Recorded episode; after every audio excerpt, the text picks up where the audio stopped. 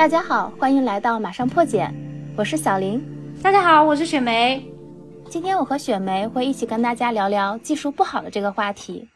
哎，雪梅，你觉得自己的技术水平怎么样呀？不怎么样啊。这个话题，我上周跟了一个工作十二年的一个老摆渡人，然后再聊，我发现，哎呀，真的是相见恨晚。你知道相见恨晚的最大的原因是什么吗？就我们俩都是校招一进百度，然后周围就是大牛。就什么大牛遍地都是，然后会觉得，哎呀，我的妈呀，自己技术咋这么渣呢？然后在那种大牛横生的环境下，真的会感觉特别特别自卑。就这个真的，我会我会感觉有点像那种感觉，怎么说呢？就有点像上上学的时候，就是除了一两个学霸，他会觉得他没有那种啊，我不是学霸这种烦恼，其余的人都会有，哎呀，我不是学霸这种心结，就是一直困扰自己。就是这个真的是特别特别有共鸣的，对，所以那你们其实是因为周围的人太厉害了，觉得自己不好，还是真的不好啊？会不会其实你们的技术也挺厉害的？不知道，你因为比如说刚毕业的时候，我当时不是一毕业就进了百度嘛，零八年进百度，那时候百度的真的还是比较崇尚技术啊。我当时印象特别深，我们团队有三个，我觉得可以算，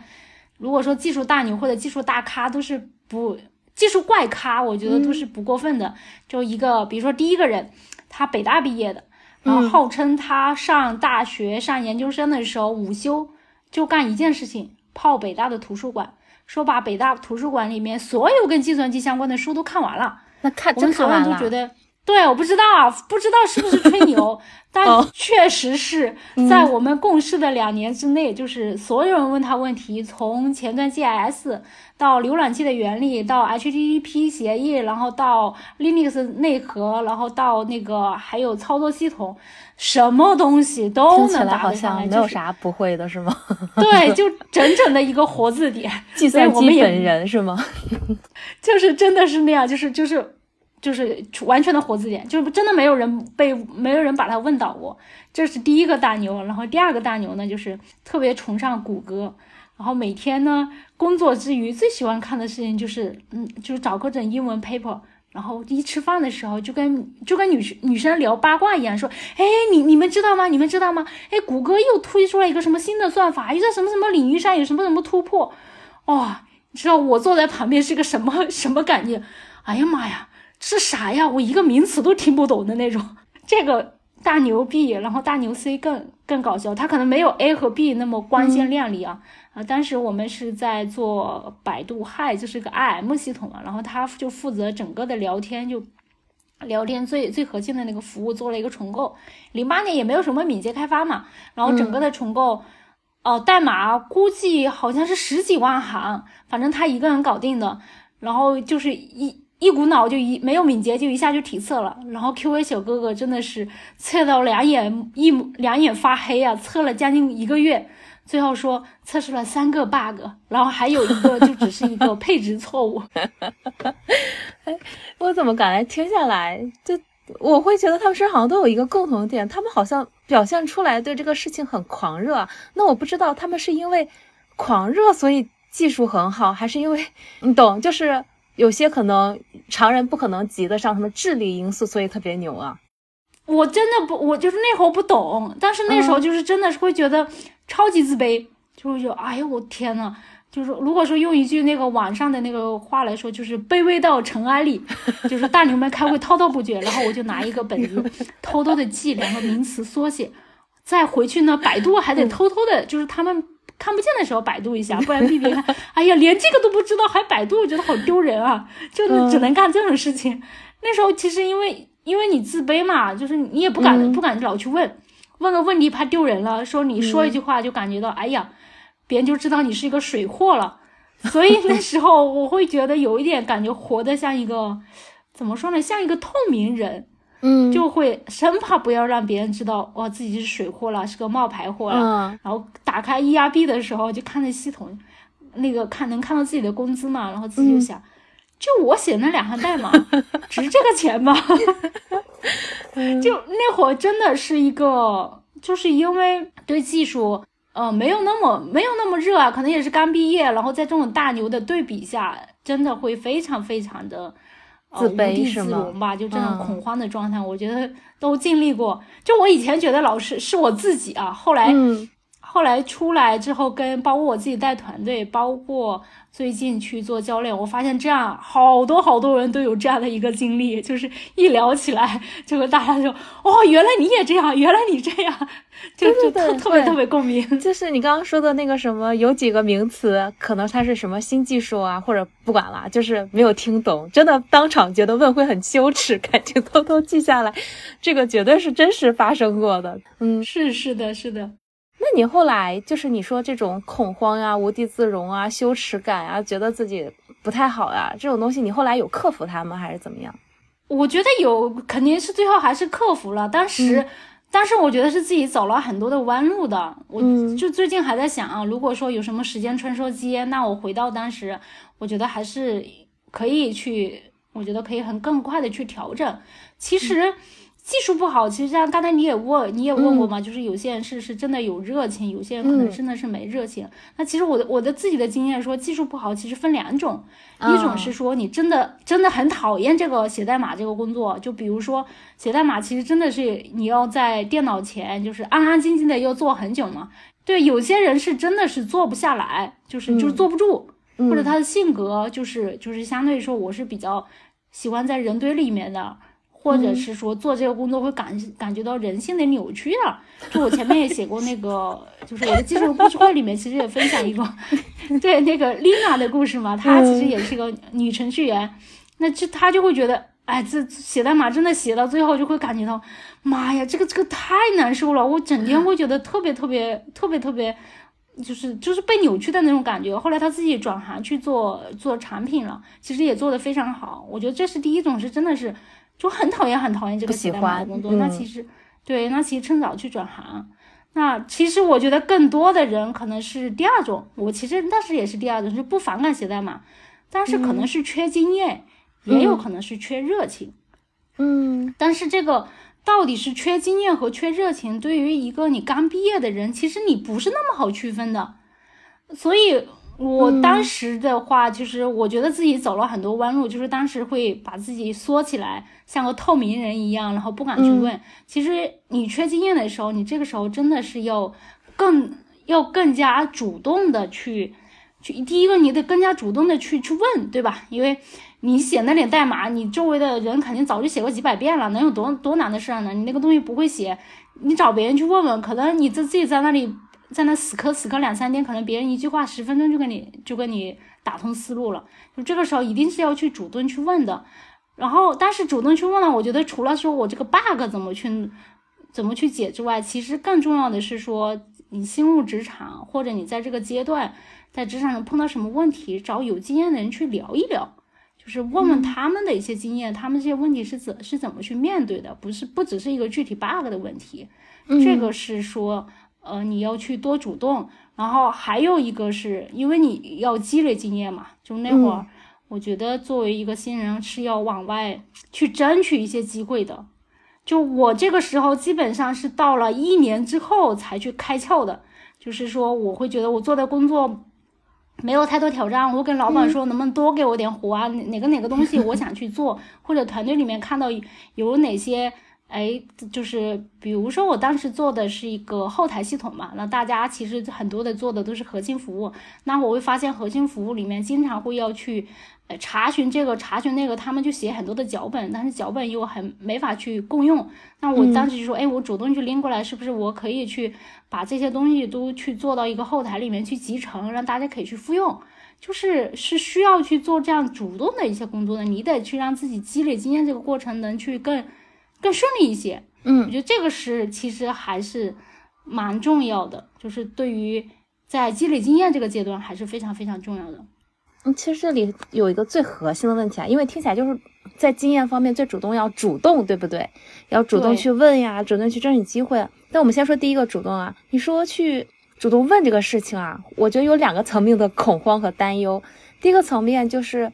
怎么克服。这种问的羞耻感，怕暴露自己的这种，他我怎么判断说这个东西我是不是我本来就应该知道的呢？就是我不应该去问，就是我应该知道。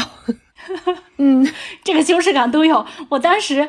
你知道，哎，再再多说两句，我当时的呃，当时的导师，因为好像就比我比我早早半年还一年进来，嗯然后那段时间。就我刚进去的之前，据说他跟女朋友闹别扭，那我去每次去问问题的时候，我就特别恐慌。你知道，你知道我怎么干？我怎么办？嗯我每天就每次要去问问题，我先假假装去上厕所，然后用余光去瞟一下他，看他的今天心情怎么样。心情好了，我才敢去问；然后心情不好，那就算了，自己死磕了。你怎么看出他心情好不好呀？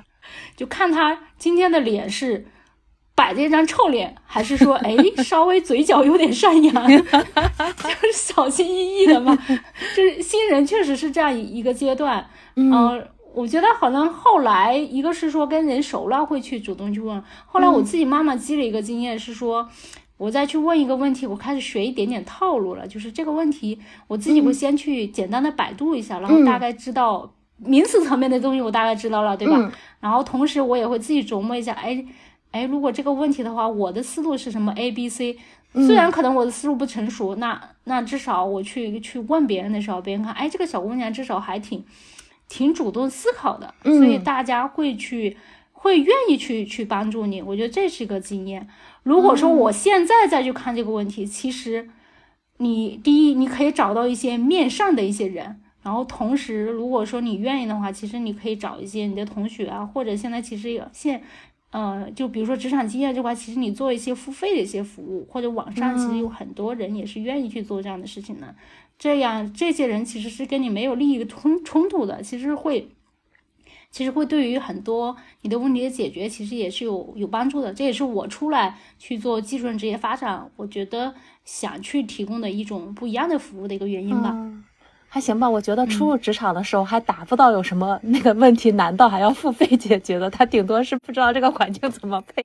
对，就是那个是一个具体的问题嘛，但有很多的时候是你的职场经验，你这个阶段应该怎么去走，后后面就是对于后面你的一些会有的方法论的东西，对对。嗯然后刚刚听说就是说找面善的人啊，不过刚刚有一点我其实印象挺深刻的，就是你说你会自己先搜一搜，然后还会自己总结总结，然后再去问。那我想大体这样的应该不会被讨厌。对，是我本来还想问第二个问题的，就是我刚刚说了嘛，区分问题会有两个，一个是说怎么知道这个问题该不该问，另外一个就是你可能问的那个人他不喜欢被问问题。我其实会的，会的。对，刚毕业到第一家公司的时候，我当时的上级就是他曾经也比较严肃的跟我说过，说你不能老来问我。但是我现在反思了一下，有可能那时候我是不是没有做到说自己对这个事情先有一些比较全面的了解，再去问他。另外一个方面，在他的他的观点里，就是很多事情你实在是不行不行不行不行不行才能去找他。不然他觉得百分之九十的事情你应该都能自己解决掉。那你遇到这样的上级的时候，你会怎么办呢？啊，这个是我觉得在技术圈还是挺挺常见的。很多的技术人，你看他写代码的时候都恨不得戴个耳机嘛，就是、嗯都是只能去，就是希望把自己与就与世隔绝的那种感觉，就确实会碰到这样的一个、一个问题。如果是我觉得这样的上级的话，就是我我自己的经验还是说要去找你团队里面有面善的人定是有面善的人，对。但是怎么到怎么找到面上的人？其实这个我刚入职场，我觉得有一个，当时我的我旁边坐的就是我们大部门的 leader，他当时就校招的人，他找我们谈了一次话，他跟我说了一、说了一句话，我我当时没有听懂，他说雪梅你要多管点闲事，我当时嗯。听不懂。我说我自己写代码都写不过来，还让我管闲事啊？我哪我哪管得过来呀、后来其实我自己带团队之后，我才会意识到这一点其实蛮重要的。作为你一个新人，你是要跟团队多去建立链接的，嗯就是就是你可以去帮团队去做些就是闲就是一些杂活呀，比如说组织一些活动啊，或者或者发点什么东西啊，就是你你去跟团队有更多的机会去去链接，让让大家能知道你这个人的存在，对于你去。比如说你各种问题去解决，其实还是蛮有帮助的。所以受到这个启发之后，其实我后来带团队的时候，我会有意识的去去去用这些新人去帮我去打、打杂。比如说公司，哎呀，今天要发一个什么啊，过年的一个什么礼物啦，嗯然后明天要组织一个什么什么活动啦，我会让新人去做这样的事情，其实发现效果非常好。那如果说你 leader 没有这样的话，对，你就得自己去主动的去去去做这样的事情。嗯因为听起来这样，通过这种小小的事情，可以让大家有一个接触，对吧？怎么着也会个大概脸熟或者有点认识的感觉，这样可能后续在一起合作的时候，还是有一点不太一样的，对吧？对对，是的，是的。因为刚才说到一点，那个主动说主动争取机会，可是刚才我没有太听到说你是怎么有这样一个思想转变的？为啥怎么突然就觉得自己应该主动争取机会了呢？那也是自己在坑里掉的、掉的、摔的。百度刚当年校招 T 三嘛，然后 T 三第一年升 T 四、你知道我我当透明人非常努力的做了一年，居然我升 T 四没有升过，嗯就特别特别难受。我还嗯记得那年刚好是中秋节，然后知道自己那个晋升没过，我就一个人跑到天津去了。然后天津回来的时候，就是到下去地铁的时候，已经是好像是半夜，反正十一点十二点了，就末班地铁过来的，打车也打不着，然后又是中秋节，就那时候就是现在那个画面我还记得，就是觉得哎自己怎么混的那么惨啊。后来就想不行，我一定得去改变。然后那时候会开始去找团队里面相当于是有经验的、有面上的人一些人去聊。然后我就说我的困惑，我觉得我现在做的这个些事情对我来说没有什么太大的挑战了，然后也、嗯也可能也会价值也赶不够。然后他就说你应该主动的去找老板去聊一聊，然后去做什么事情。他还给了我一些一些建议，我觉得那个时候其实就很多东西就打开了。但其实如果说你更好的，其实你在入职个一个月、两个月、三个月，其实你做这样的事情，你可能职场就会顺利很多。但嗯有时候你没有打开嘛，就是你你不知道不知道这样的一些事情，其实就是走了很多的弯对，听起来是遇到了挫折，是吧？然后什么到达了一个谷底的感觉，然后突然就……对，其实我更想八卦的是，你为什么要跑天津去？就是发泄，就是想一个人去浪一浪嘛，哦就是觉得很难受，就一个人去浪一浪了，浪浪完了其实也没没干啥，浪了一天，然后就回来了，回来就半夜才回来了。嗯，OK。我这有一点好奇，最最开始还有一个问题啊，你说有些不喜欢技术的人应该尽早的转行嘛？对，其实有时候人对自己很难有这种觉察。说实话，他即使很难受的在做一件事情，他也不一定能觉察到说自己不喜欢、不适合。那这点你有什么建议吗？或能帮助大家说，我能尽早的去觉察自己喜不喜欢这个东西呢？这个东西如果说又有点感觉像广告了，我觉得会，其实你第一个是找有经验人去聊。如果你身边有这样的资源，如果没有资源的话，其实，呃，找现在是我在做技术人职业发展这个事儿，其实除了去去帮大家去答疑啊，或通过教练手段，其实我自己也现在在去摸索，就是什么样的人会适合在技技术这条路上去走，什么人其实他哪些特质是不太适合去去做技术的，通过一些教练的手段，其实是可以帮助你更好的去去了解自己，这个我觉得是一个还是蛮有价值的一个一个事情吧。当然，如果说你身边有特别优秀的，比如说比你高至少的高一个段位、两个段位的吧，那样一些人，他又能很嗯开放的去聊，那其实嗯跟他们这样的人去聊，你是能去看到哦、你的一些就是你适不适合的。嗯，我就是我听起来说，其实不管是跟教练去聊，对吧？虽然教练可能给更专业的辅助，还是说跟前辈啊、有经验人聊，更多还是通过去跟人沟通交流这个事情，去理清自己的想法，对吧？对对，因为你对于就是很多这种大的问题，其实大部分人别人都走过，然后拿你自己现在的一个真实感受，你的一些你的一些优劣势，其实在那个路径上就不一定说一定是特别明确，但其实会会让你的一些方向会更清晰一些，就对你。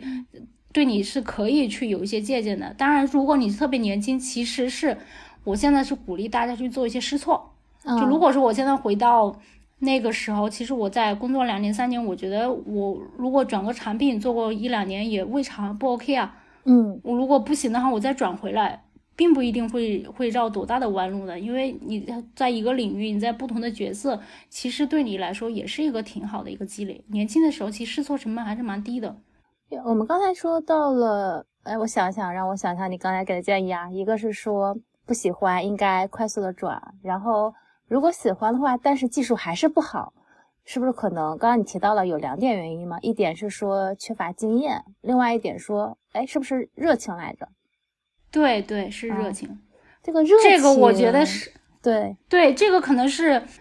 啊，可能很多技术人估计到三年、三四年的时候，其实对这个事情会有一些感觉。我基本上也是在百度升完 T 六的时候，我就发现我对技术真的没有那么大的热情。当然，我后来又死磕了很多年，然后我基本上到工作七八年之后，我才承认啊，好吧。我做不了技术大牛，我我我我只能去这个另寻出路了，就是可能死磕了很多年，然后才去才去认识到，就接纳自己是那样一个状况。然后我知道很多人也是在这个路上也会纠结很久的。我觉得你刚刚提到两个词啊，一个是认识，一个是接纳。就那个认识，我就还挺好奇怎么认识的，因为你看像经验不足，它是很显性的嘛，这个东西我不会，对不对？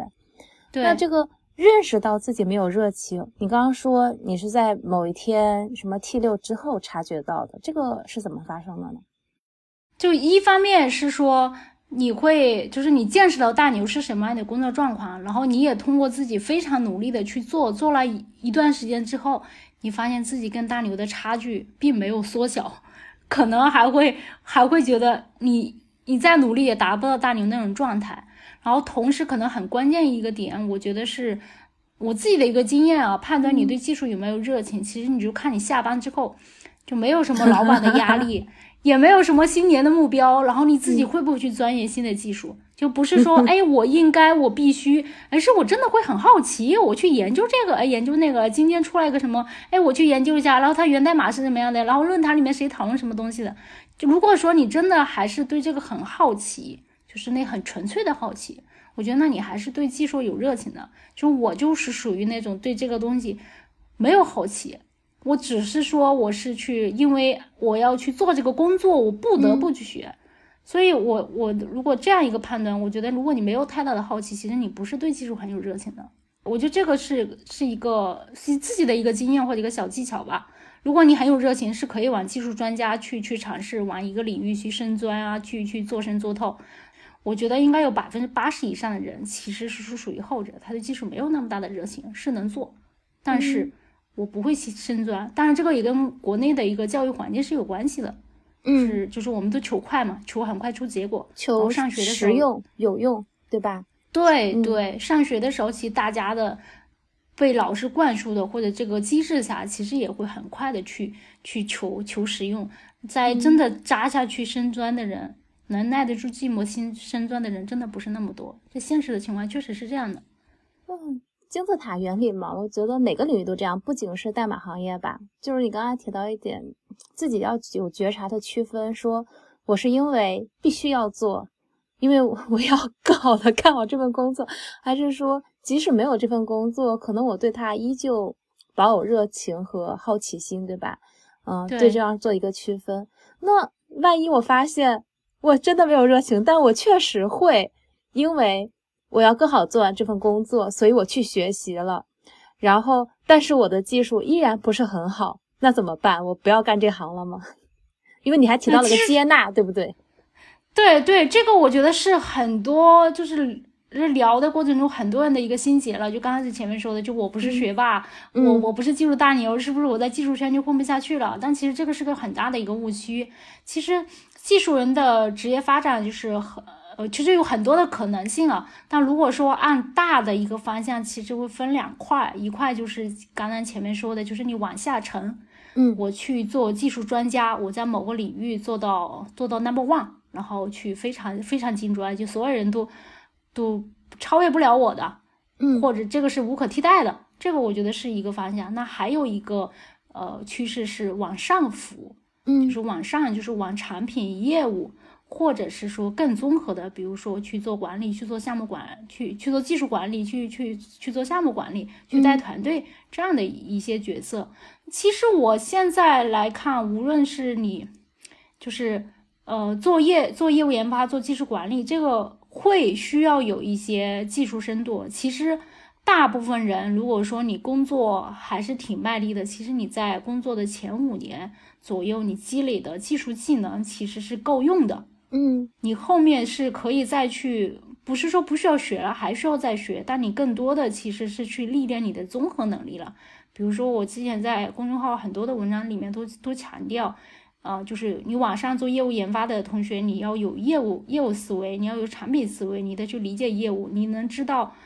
就是技术在这个业务场景下怎么去怎么去发挥价值，就怎么去做到技术赋能业务，就这个还是非常非常重要的一些能力。而且我会看到的一个趋势就是，现在的话。呃，因为整个互联网的增增速其实是放缓的，这种大平台其实是在慢慢的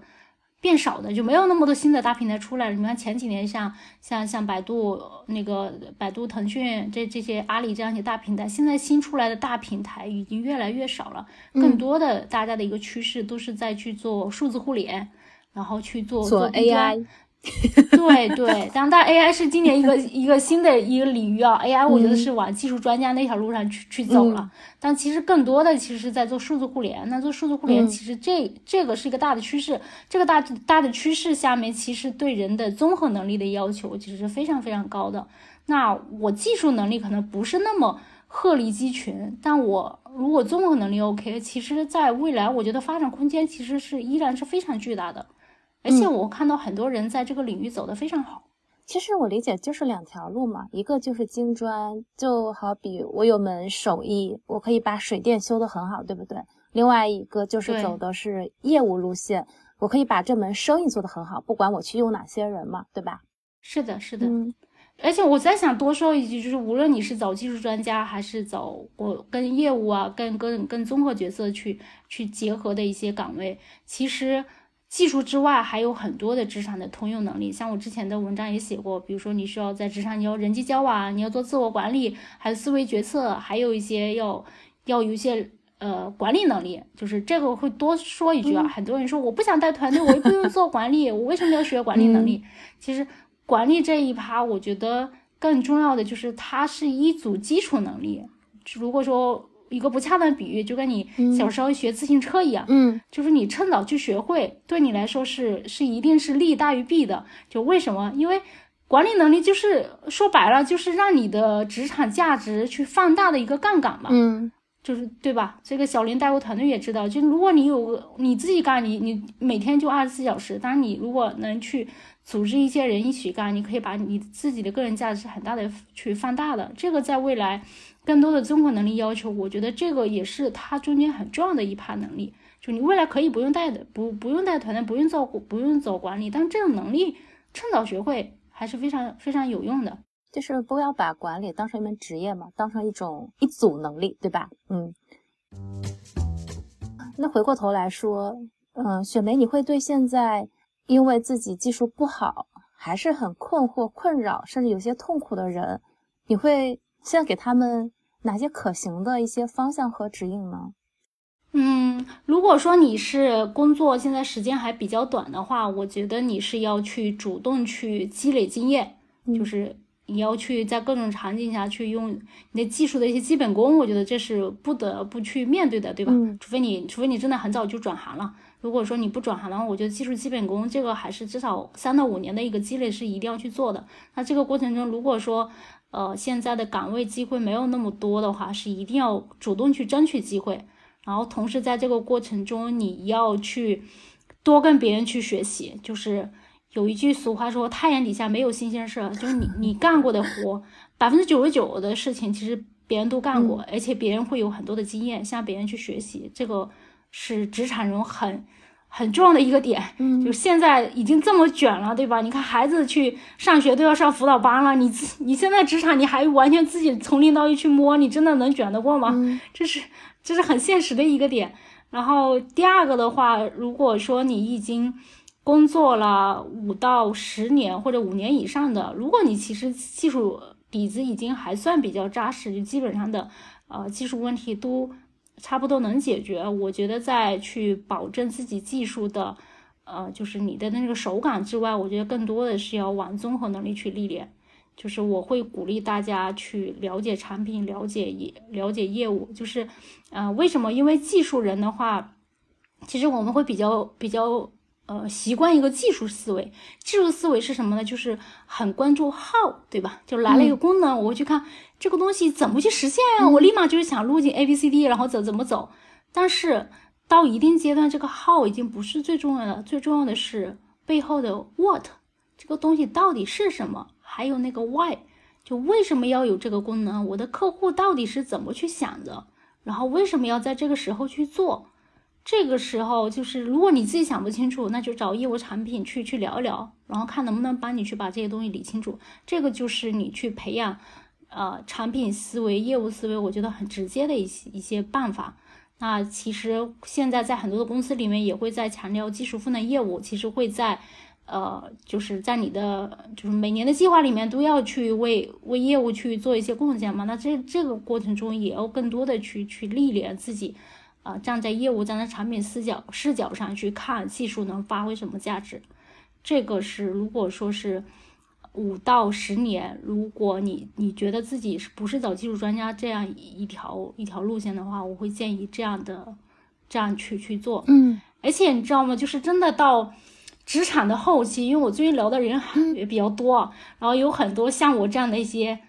被大家调侃的老年人，嗯，就是这样的老年人，你跟他们聊的时候，你会你会发现一个很一个真相，就是说，呃，其实有发展非常好的人，他们其实当年都有我技术不好的心结，嗯，就是就是你会发现，恰恰是因为他当时的技术没办法，就是就是特别牛逼，然后超越很多人，反而他会更谦卑。也会更愿意去虚心的向别人去学习，嗯，那这个过程反而让他自己的职场有了更多的一些可能，嗯，所以回到技术不好这个问题，我觉得啊，不用那么早自卑，嗯，就是我们的我们是技术人，不是说我们是编码的工具，我我们我们还有很多很多的可能，嗯，我听起来雪梅会给这些还职场比较早期的人的建议是说。技术对于他们来说还是一个必要的技能嘛，对吧？它是一个像水桶原理，它还是就是没有是不行的。但是不用限于说我一定要超越那些非常非常牛的人，而是说它其实够用、够满足，能够实现你的目标就可以了。而且你还可以站在前人的肩膀上，对吧？嗯，是的，是的，一定要站在前人的肩膀上。然后对于后期一些的话，你就其实会建议他们说，没必要一定要跟技术这个东西死磕了。他们其实有了更大的平台和更多的资源，他们更多可以站在业务的角度去达成他们的目标，对不对？但是这里我还会有个疑问啊，就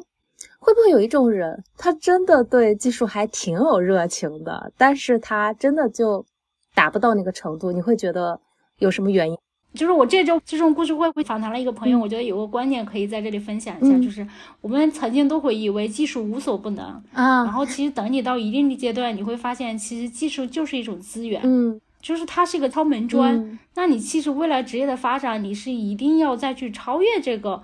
这个技术的。你很喜欢做技术，这这是你的优势，OK 没有问题。你可以走技术专家，甚至你你技术很好，你也可以走往业务综合方向去发展。但是除了技术之外，你不能完全沉迷在技术，你还是在真实的世界，你需要跟人打交道，你需要去理解真实世界怎么去运转的，需要把自己认知去去打开。OK，就不论我们技术好不好，其实我们应该比较怎么说，比较正视技术是一种能力或资源的这样一个事情，对吧？它不是全部。对对。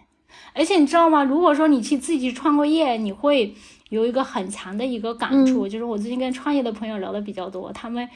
会就是说会经历一个毁灭打击的一个阶段，就是曾经会觉得技术无所不能，但等真正创业的时候，发现除了那些就是像可能现在 AI，我觉得确实是有技术技术壁垒的，除了像这样的一些有技术壁垒的一些领域，其实在很多领域的创业技术是可有可无的。嗯。对，就反而是说这个事情怎么做，然后怎么去做市场，怎么去做运营，这个产品是长什么样子，会比技术更重要。我想起来了，上次你访谈建国老师那一期，然后我想用的那个标题“技术人创业没有什么优势”。